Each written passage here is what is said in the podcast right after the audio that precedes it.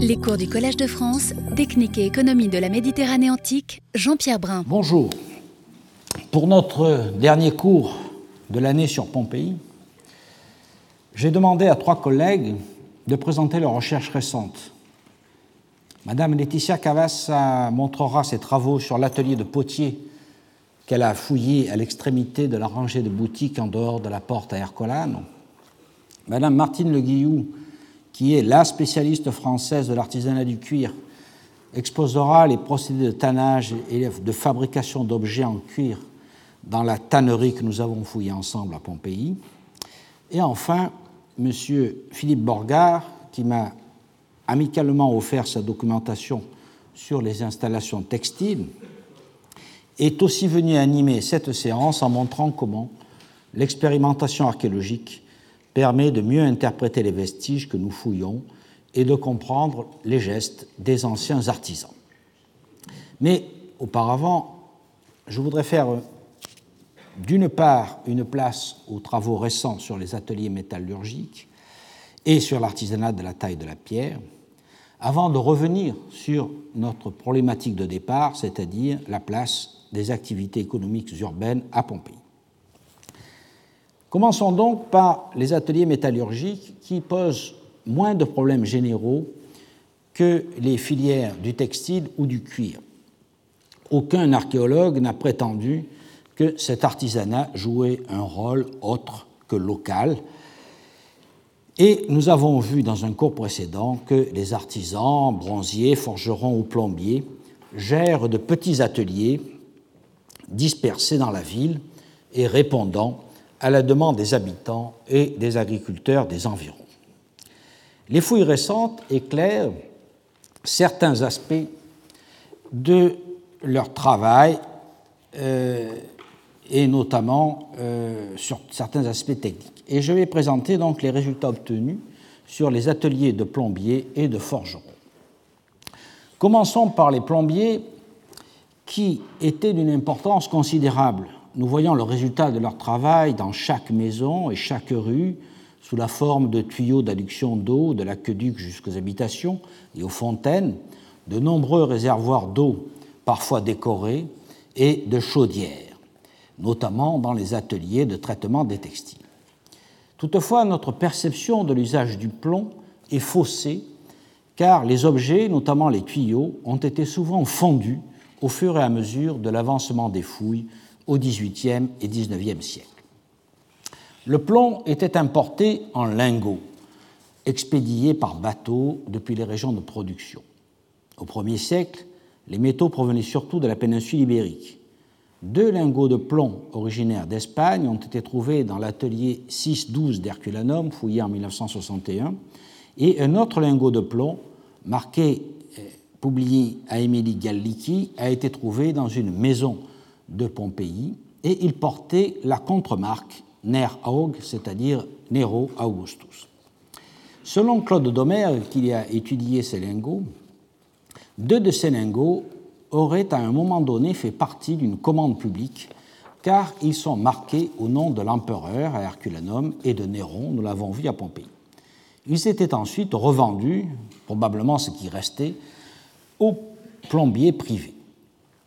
Le travail des plombiers a été récemment euh, éclairé par les travaux dirigés par Nicolas Montex à Herculanum et à Pompéi que je résume ici.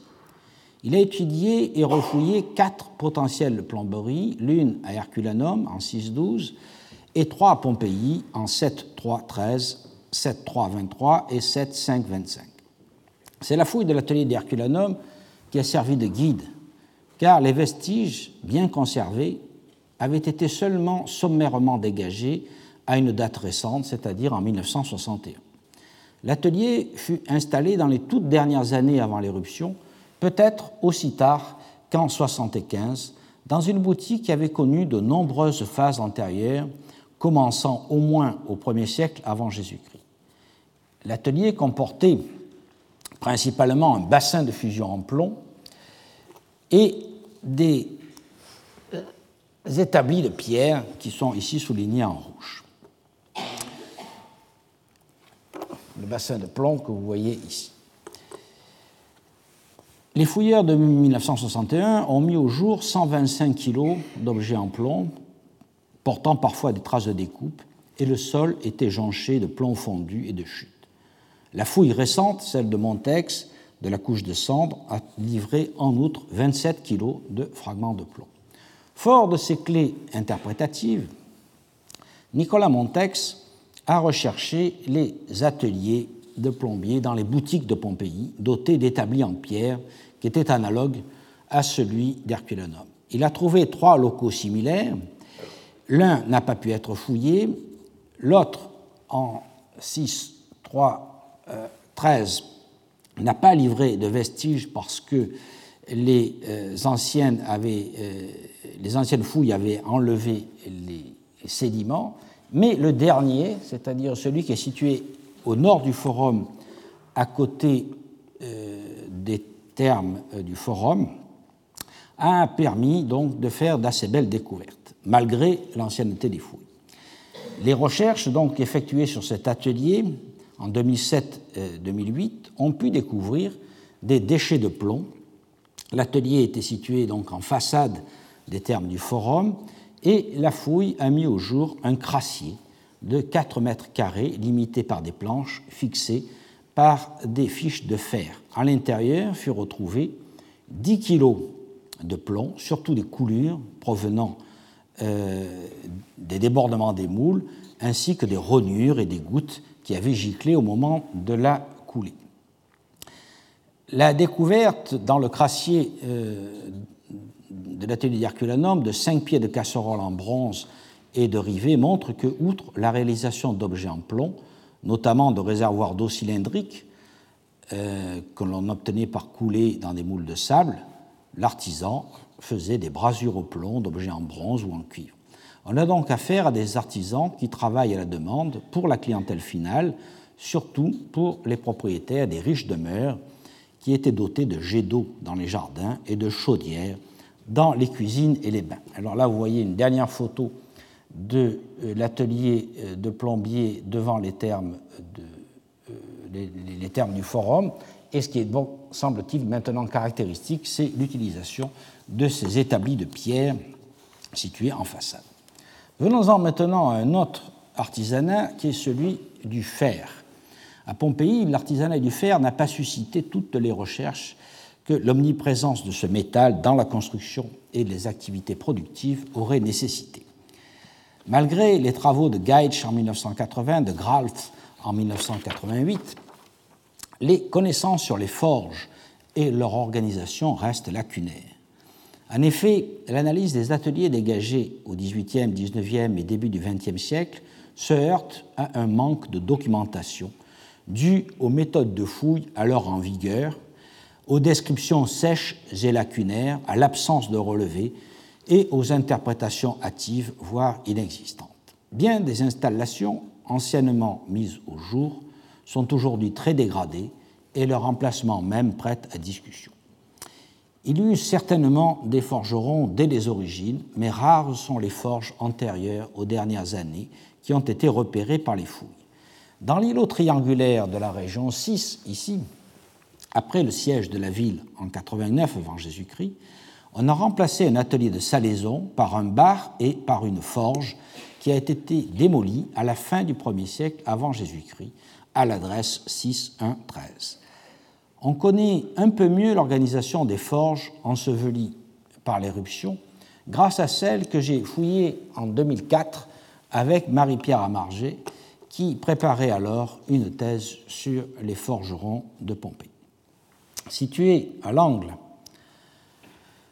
de euh, l'îlot, de l'îlot 6, de, la région 1, cet atelier ouvre sur la voie de l'abondance et qui est ici et occupe l'emplacement d'une boutique en façade de la maison du cryptoportique.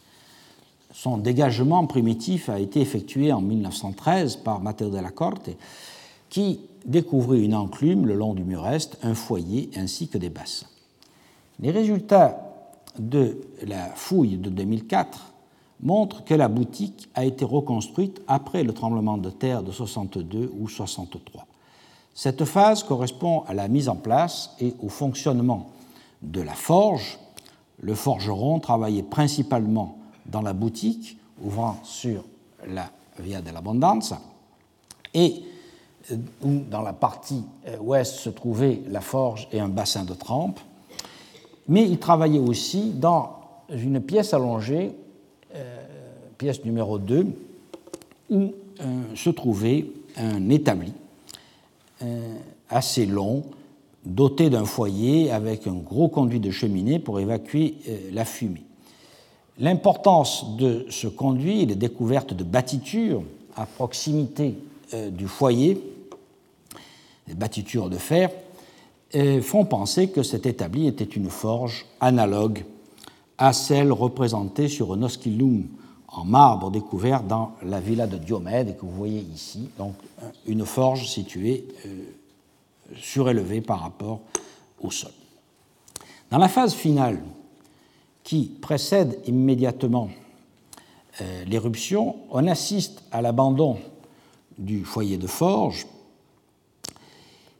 et ça laisse penser que ce local n'était plus utilisé. Le fait que les outils de forgeron soient encore présents dans l'atelier alors que les aménagements nécessaires à la forge étaient à raser suggère que l'abandon de l'atelier eut lieu peu de temps avant l'éruption du Vésuve et que les lieux étaient provisoirement délaissés lors de cet événement. Cela signifierait que la forge eut une durée de vie d'une quinzaine d'années avant d'être abandonnée pour des raisons qui nous échappent. Peut-être simplement la mort du forgeron. Au total, cette forge, comme les quatre autres localisées avec certitude à l'intérieur de la ville, était un atelier peu important, traitant des objets de la vie quotidienne et notamment des outils.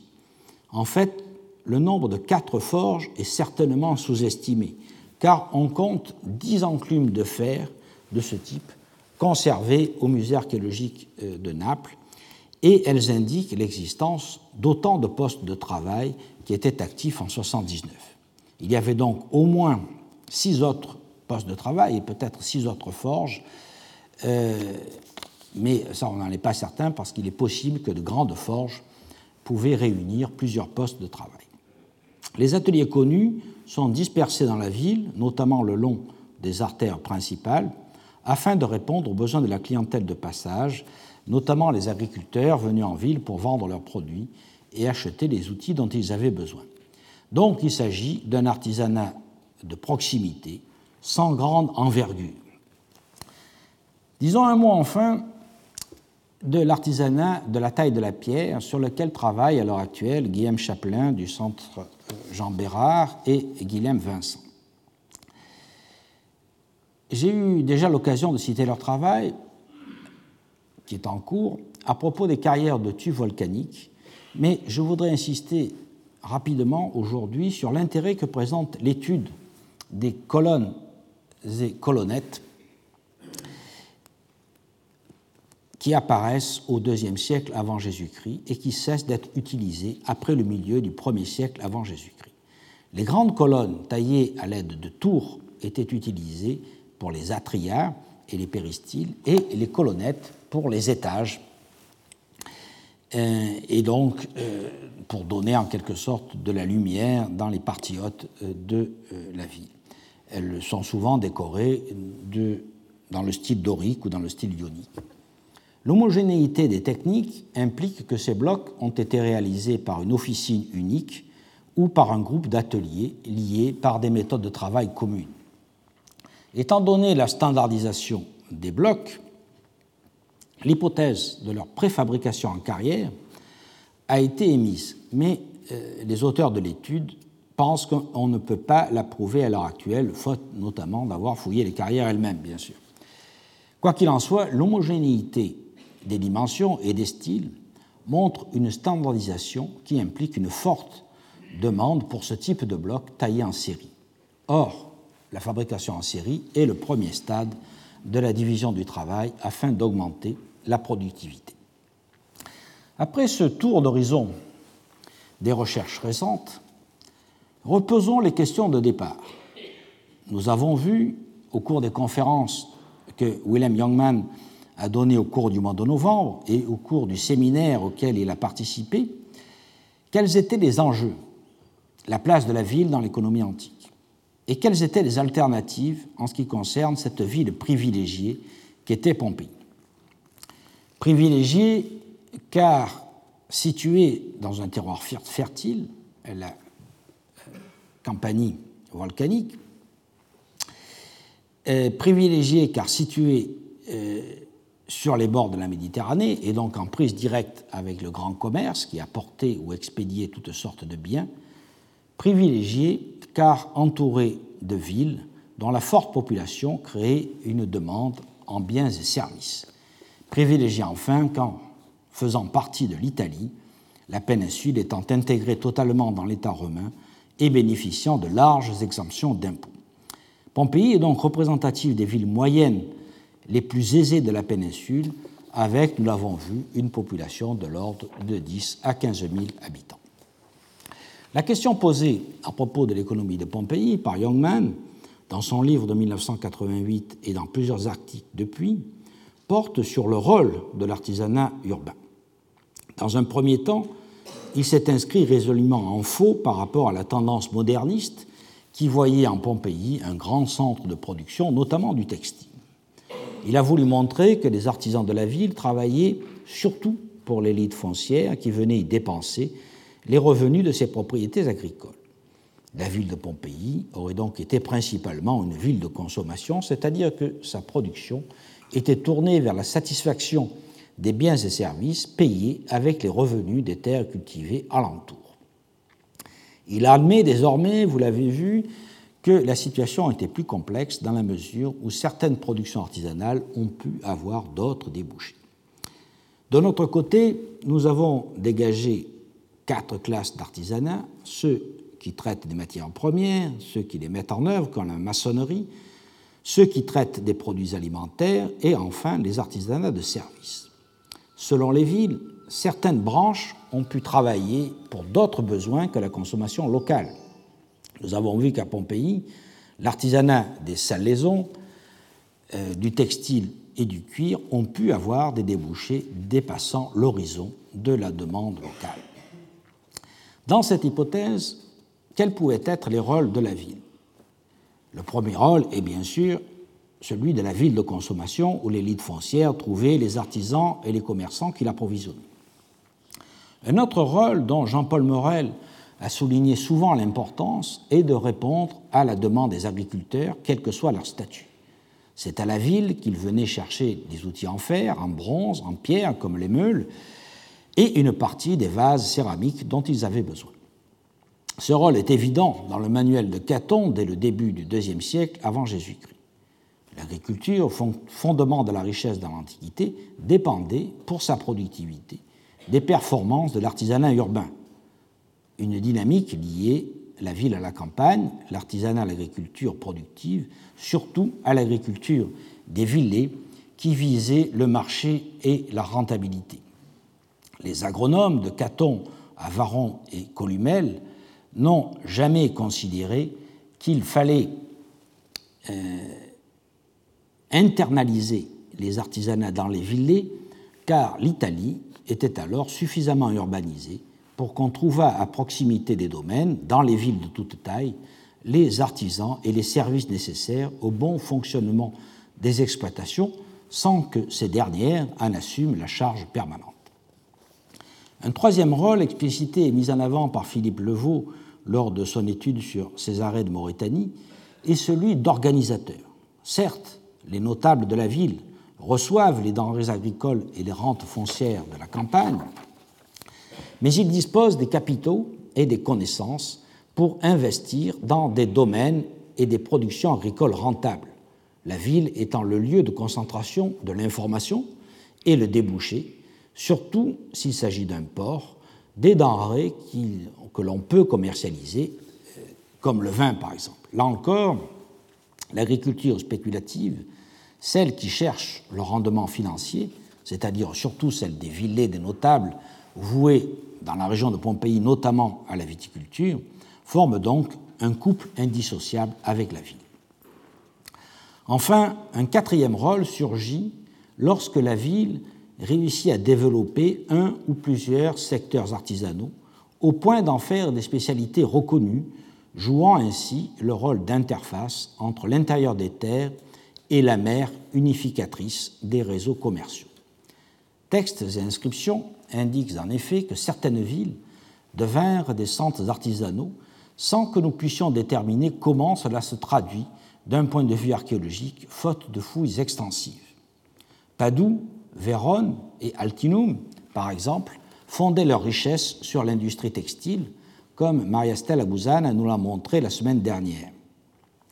J'ai déjà dit à propos de la filière textile que l'absence de mention de spécialité, euh, à part euh, le, le Garum en ce qui concerne les industries alimentaires, était probablement le signe que Pompéi n'était pas un de ces grands centres commerciaux.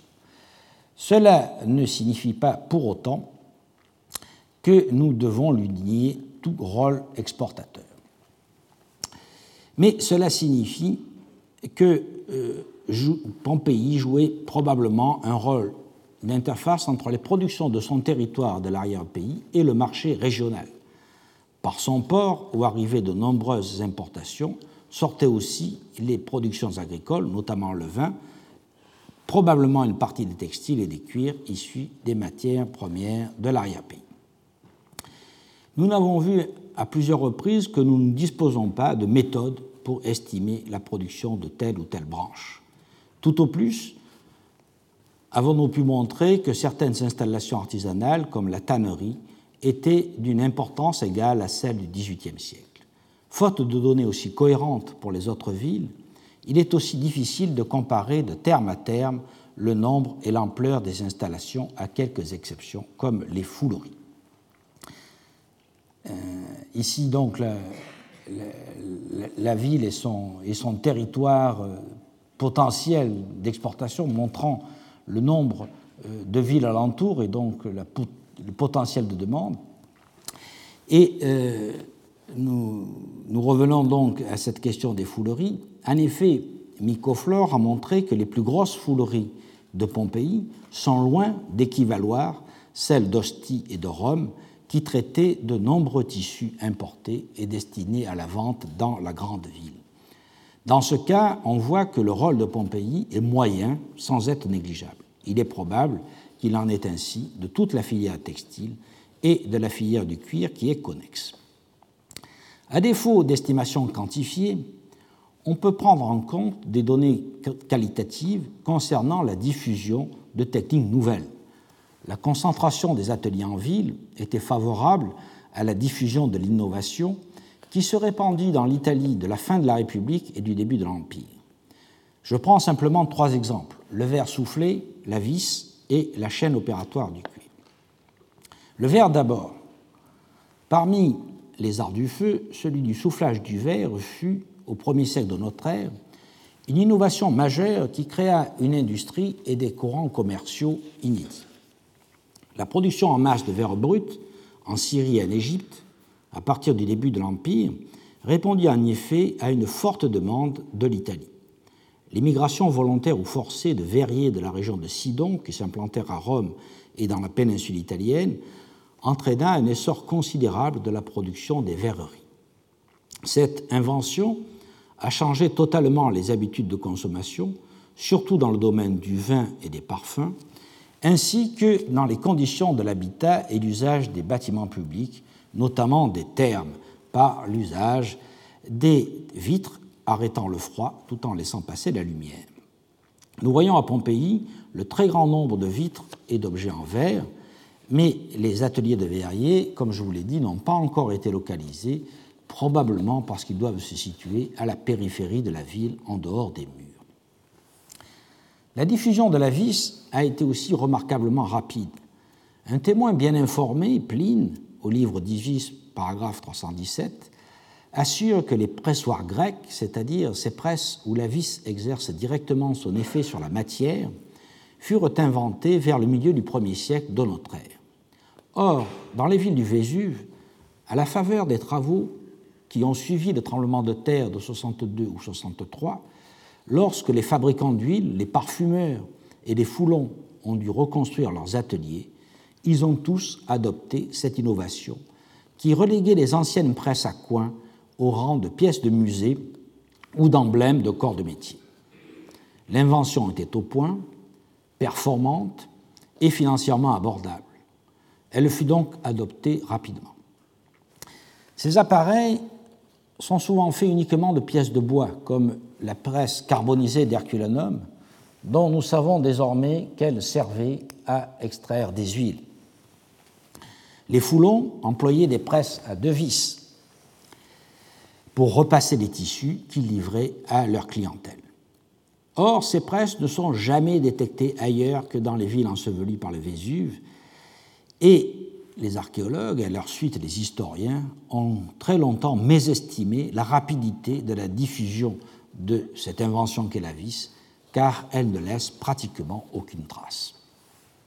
Un autre corpus d'innovation, à la fois dans les techniques de tannage et dans l'organisation, est à l'œuvre dans la tannerie de Pompéi.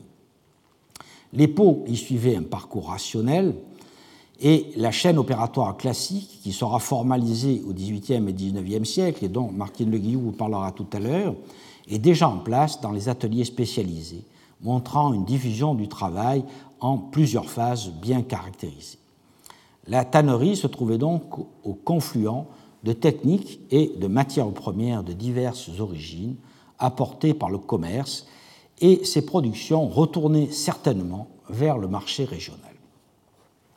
L'innovation se répandait donc relativement vite, alors que l'enseignement technique était inexistant, que la diffusion des connaissances ne pouvait utiliser des moyens tels que les livres imprimés, et que le poids de la population non qualifiée limitait l'utilisation des machines.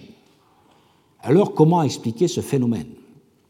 En fait, plusieurs vecteurs étaient à l'œuvre qui convergeaient souvent vers les villes portuaires les contacts avec l'Orient hellénistique jouaient un rôle moteur.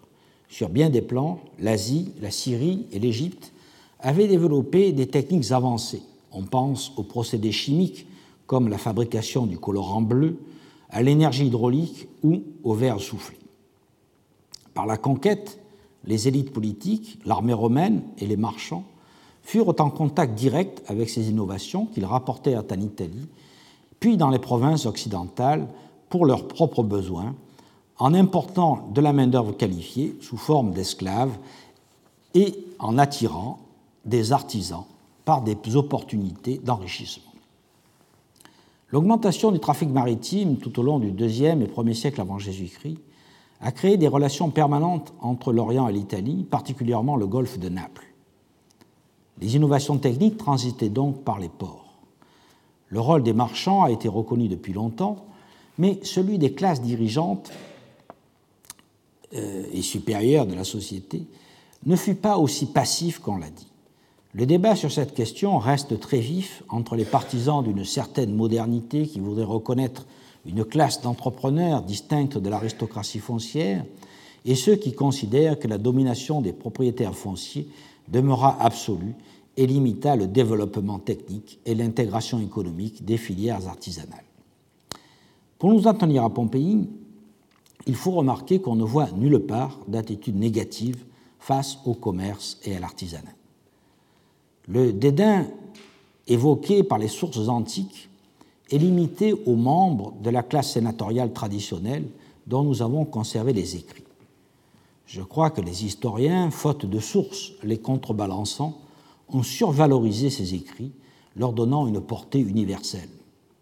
Comme l'a souligné ici même Paul Venn, la classe médiane, la plebs média, ne partageait pas ces valeurs, voulant d'abord s'enrichir par tous les moyens. Même si les activités artisanales étaient déconsidérées, les familles dominantes de la ville ne dédaignaient pas, d'en tirer profit en chargeant leurs dépendants juridiques et économiques de gérer pour leur compte des entreprises artisanales. Alors d'une part, certains certains artisanaux de première importance étaient considérés comme nobles, car c'étaient des appendices naturels de l'agriculture. Par exemple, l'opus d'oliare, la fabrication des briques, des tuiles, euh, des jarres et des amphores, et l'industrie de la laine qui était aux mains des propriétaires fonciers et des éleveurs. À Pompéi, on connaît l'exemple de l'investissement des Ovii fabricant de Dolia, dont un membre de la famille fut candidat au Quatuor Vira, et on connaît aussi, je l'avais déjà rappelé, Lucius Eumachus, qui était fabricant de tuiles et d'amphores, outre que euh, viticulteur et producteur de vin. L'implication dans le textile est plus difficile à euh, euh, retrouver archéologiquement, faute de documents épigraphiques.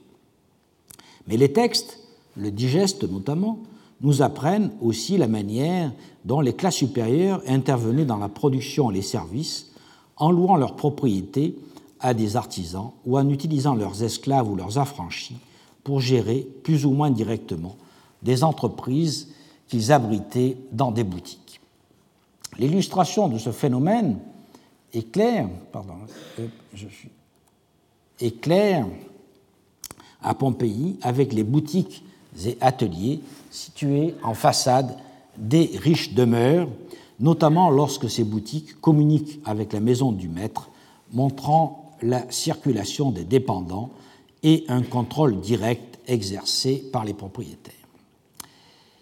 Mais de ce point de vue, longtemps l'idéologie des archéologues a vicié l'interprétation des vestiges et nous avons encore du mal à nous dégager des ornières dans lesquelles se sont enfoncés nos devanciers, notamment Amedeo Maioi.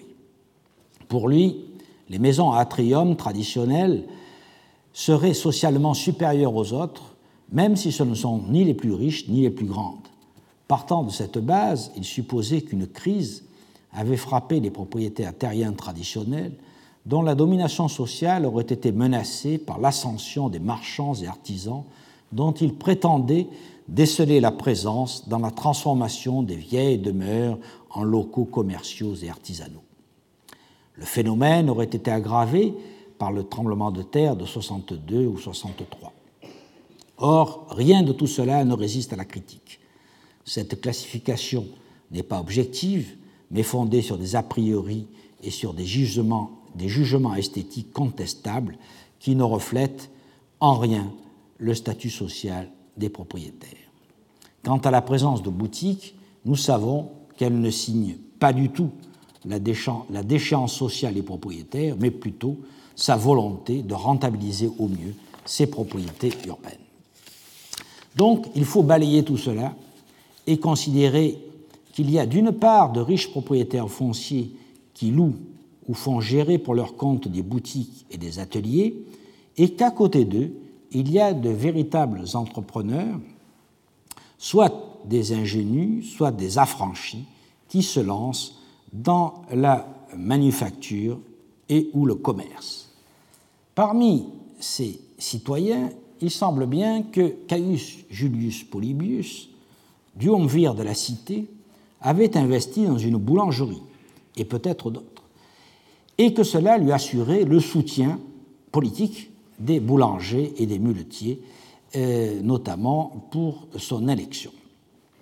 On sait aussi que Lucius Umbricius Scaurus développa un artisanat réputé des salaisons de poissons, dont les revenus lui permirent d'acquérir une splendide demeure et sa position de notable créa les conditions pour que son fils parvienne à la plus haute magistrature de la ville.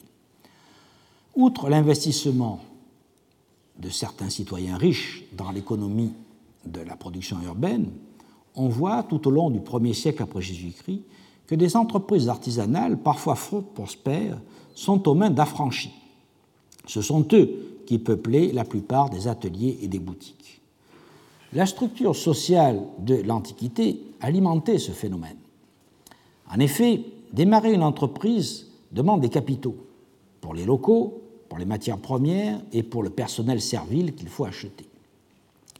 Un citoyen pauvre ne pouvait guère les obtenir, mais un affranchi beaucoup plus aisément, car il restait lié juridiquement, économiquement et socialement à son ancien maître. Ce dernier le connaissait bien, car il était souvent né dans la maison. Le maître le tenait dans sa dépendance et donc avait suffisamment confiance pour lui prêter des capitaux de départ se remboursant sur les loyers et sur l'héritage. Nous avons de nombreux exemples du dynamisme et de la réussite d'affranchis. À Pompéi, la plupart des foulons sont des affranchis. Et l'investisseur qui fit construire la grande tannerie près de la porte de Stabi n'était pas un aristocrate, mais un artisan. L'archéologie prouve que c'est lui qui fit installer, quelques années avant l'éruption, un triclinium d'été au milieu de ses ateliers, et seul un homme de l'art pouvait donner des banquets dans ce contexte à cause des fortes odeurs qui devaient y régner. Que ce soit des investissements directs ou indirects, les riches ingénus ou les affranchis profitaient des informations sur l'offre, la demande, les innovations techniques pour établir et développer leur production en l'intégrant dans des circuits commerciaux de plus en plus complexes. Peau, toison, écorce de chêne venaient de l'extérieur des terres, Alain venait de Lipari, les poissons séchés, les poissons pêchés dans le golfe euh, étaient mis euh, en salaison, les amphores étaient fabriqués dans les villets, etc. Le rôle de la ville en tant que carrefour et interface est manifeste et toute amélioration de l'exploitation des campagnes, accroissement des rendements par une meilleure gestion, outillage, nouvelle culture passait par la ville. La ville était enracinée dans la campagne, mais c'est elle qui organisait sa production en fonction de sa propre demande et de la demande interrégionale qu'elle reliait. Le rôle des élites politiques ne se limitait pas aux investissements. Il se manifestait aussi par des réglementations urbanistiques et par l'évergétisme. La volonté politique a peu à peu déplacé les artisans du forum vers les alentours, puis vers la périphérie des villes. Le phénomène est général en Italie, notamment à Rome, et nous le voyons en œuvre à Pompéi, où les boutiques sises sur le forum, qui était donc ici au départ, sont progressivement remplacées par des portiques et des monuments publics, en commençant par la basilique au IIe siècle et en se poursuivant et finissant sous Auguste par l'édifice de Maquis, l'équivalent d'un forum impérial en réduction. Cela eut entre autres pour conséquence de déplacer les ateliers de parfumeurs qui étaient sur le forum jusqu'à la fin du IIe siècle vers la Via degli Augustali, où on les retrouve à partir du début du 1er siècle avant Jésus-Christ. Mais les boutiques de luxe, orfèvrerie, bijouterie, parfumerie, vendeurs d'épices, de vaisselle de prix et de vêtements de qualité, continuaient à se grouper au voisinage immédiat de la place publique où convergeaient ses clients, alors que les artisanats et les commerces de produits basiques, de produits euh, alimentaires, de quincaillerie, mais aussi des fouleries, des, des fabricants de vêtements ordinaires, étaient éparpillés dans les quartiers d'habitation et donc au plus près de leur clientèle euh, qui était effectivement diffusée. Cette distribution était, au cours du 1er siècle après Jésus-Christ, en voie de recomposition. D'une part, certains centres commerciaux étaient créés ou en construction, tels que les ensembles de boutiques le long de la voie d'Herculanum ou autour des termes centraux. D'autre part, des artisanats qui demandent de l'espace, présentent des dangers ou sont polluants, avaient déjà migré vers la périphérie. Nous avons cité l'artisanat des salaisons, qui délaissa en grande partie le centre-ville sous Auguste, les tanneurs qui se groupèrent dans la partie basse de la ville, les métallurgistes et probablement les verriers qui s'installèrent avec certains potiers en périphérie dans l'édifice de la porte à Ercolano ou dans celui du Fondo Barbatelli, au nord de la porte à Vesuvio. Il me paraît évident qu'en 79, le phénomène de délocalisation n'était pas encore achevé et que d'autres opérations d'urbanisme y auraient contribué, que ce soit des aménagements hydrauliques, comme on le voit par exemple à Antioche euh, ou à Évreux, en Gaule, lorsque des aménagements hydrauliques attirent euh, les foulons dans une certaine partie de la ville, en général à la périphérie, ou que ce soit des déplacements d'ateliers de métallurgistes, comme on le voit à l'œuvre à Prusse, en Bithynie, sous Trajan, euh, à la suite donc d'un. C'est rapporté par un discours de Dion de Prusse. Ainsi, la photographie de Pompéi en 79 montre plusieurs phénomènes en cours. D'une part, on assiste au développement d'artisanat du textile, du cuir et des salaisons qui commencent à dépasser les besoins de la ville consommatrice, alors que d'autres, comme la poterie ou la métallurgie, restent fondamentalement liés à la clientèle urbaine ou à la clientèle rurale. Sans parler, bien entendu, des artisanats qui sont par nature destinés à fournir les besoins locaux, comme la restauration ou la maçonnerie. Deuxième caractéristique, on remarque la diffusion d'innovation et une division du travail en ateliers spécialisés qui accroissent les capacités productrices et les qualités des artefacts produits. Troisième euh, remarque, les évolutions politiques et économiques provoquent une progressive relocalisation d'artisanat et de commerce jusqu'alors dispersés dans la ville. Les artisans et marchands de luxe sont établis près du forum, les artisanats alimentaires et de services s'établissent, eux, le long des, des axes principaux menant aux portes. Et enfin, les artisanats spécialisés dans le cuir, les métaux et la poterie ont déjà migré en partie vers les portes et au-delà, car ils ont besoin d'espace que seules euh, les zones périphériques, moins densément peuplées, peuvent leur offrir à un prix acceptable. Le même phénomène a été observé en Italie du Nord et en Gaule. Enfin, les investissements de la part de la classe supérieure, détentrice de capitaux, ne concernent plus seulement les domaines agricoles, mais aussi des filières artisanales rentables telles que le textile, la tannerie, ou des artisanats alimentaires ou de services tels que les fouleries ou les établissements de prostitution. Les intermédiaires, les hommes de l'art, sont principalement des esclaves des affranchis. La montée en puissance des affranchis, qui s'intègrent progressivement à la classe supérieure par adlexio de leurs enfants, est le signe, comme l'avait vu, mais avec exagération, Mikhail Rostotsev, c'est donc le signe d'une croissance économique qui, au moment de l'éruption du Vésuve, est alors en plein essor. Nous savons qu'il y aura un retournement de tendance dans la seconde moitié du deuxième siècle après Jésus-Christ. Mais c'est une autre histoire sur laquelle nous reviendrons dans les cours des années prochaines. En attendant, je vous propose, pour terminer ce cycle euh, de conférences sur Pompéi et sur l'artisanat urbain, d'approfondir trois des artisanats dont j'ai présenté les vestiges à plusieurs reprises, mais de les présenter avec les spécialistes qui les ont étudiés de plus près, c'est-à-dire Laetitia Cavassa pour l'artisanat de la poterie, qui va parler maintenant, puis Martine Le Guillou, et enfin Philippe Borgard, euh, qui nous donnera sa vision de l'artisanat textile. Retrouvez tous les contenus du Collège de France sur www.colège-2-france.fr.